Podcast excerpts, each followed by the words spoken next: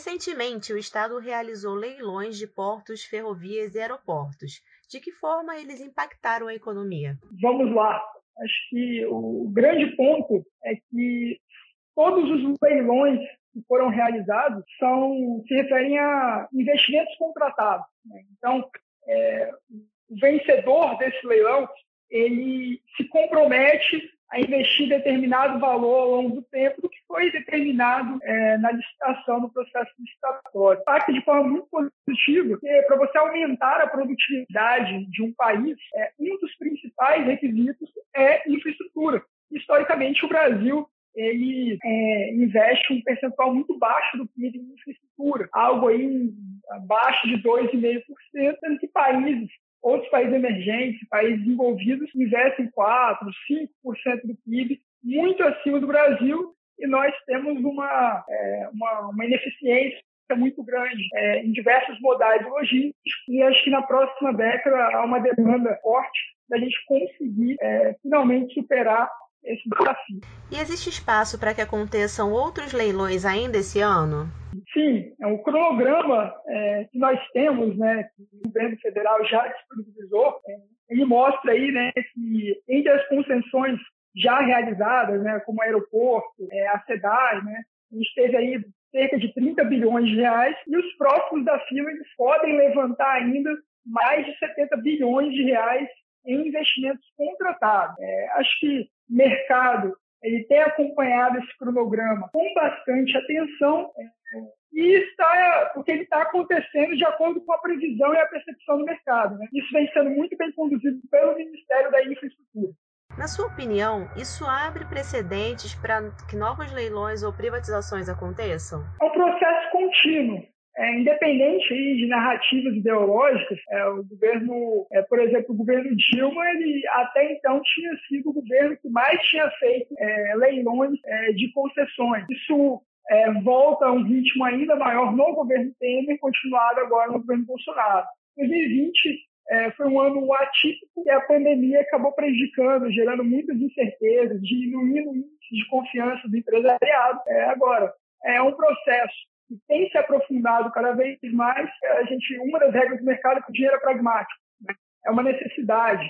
É, desde 2014, o governo federal ele não consegue é, cumprir né, a, a, com superávites fiscais, né? então a gente tem gastado mais do que arrecadado, e isso mina, restringe é, a possibilidade é, de mais investimentos públicos é, dentro do, do, dos modais de infraestrutura. É, e, enfim, não tem dinheiro público então, a gente precisa chamar a iniciativa privada, criar segurança jurídica, previsibilidade jurídica, para chamar a iniciativa privada a realizar investimentos é, nesses setores. E uh, aí a gente tem um, com equilíbrio fiscal, né, com estabilidade macroeconômica, é, a gente consegue ter um cenário de juros baixos.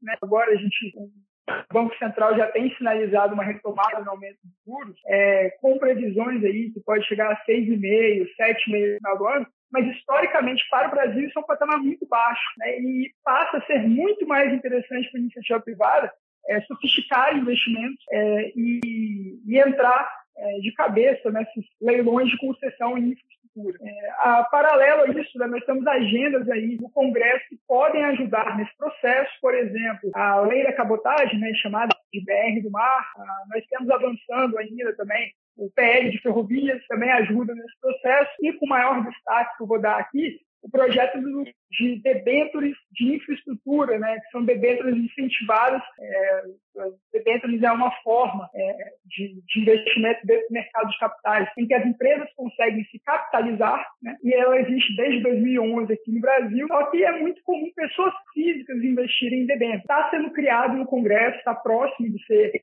é, votado, né, o relatório apresentado, é, um, é uma agenda para o segundo semestre, mas está próximo de ser é, criada uma nova categoria de debêntures para incentivar pessoas jurídicas a é, investir em projetos de infraestrutura. Então, é, nós temos uma agenda muito positiva é, que uh, para pavimentar ainda melhor esse caminho que o brasileiro finalmente consiga superar gargalos história.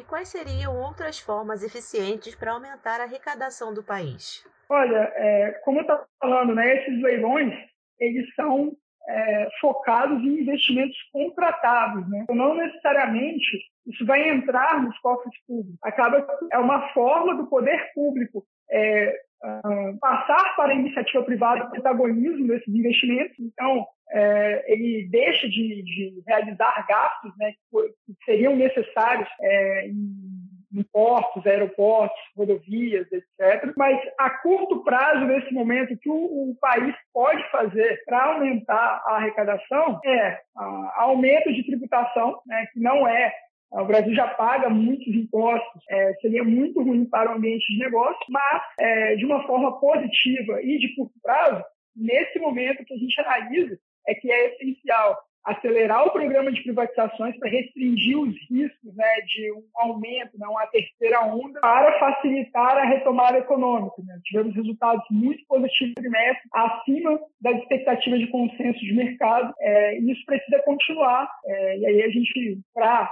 é, pensando aí a médio prazo, acelerar a agenda de reforma. Eu já citei alguns marcos setoriais que podem ajudar, né? lei da cabotagem, PEG de ferrovias, lei das debêntures incentivadas, né? mas aprovar, por exemplo, uma reforma administrativa é essencial, porque por mais que ela não vai gerar efeitos é, fiscais é, a curto prazo tão relevantes, já que não inclui os atuais servidores, é um fator muito interessante porque ancora expectativas do mercado, porque investimentos em infraestrutura são investimentos de longo prazo. De, você, vai, você vai pegar uma concessão por 20, 30, 40, até 50 anos, dependendo do projeto. Então, você ancora expectativas do mercado de que aquele investimento ele é atrativo porque a gente está em um ambiente institucional macroeconômico doméstico é, estável, previsível, interessante.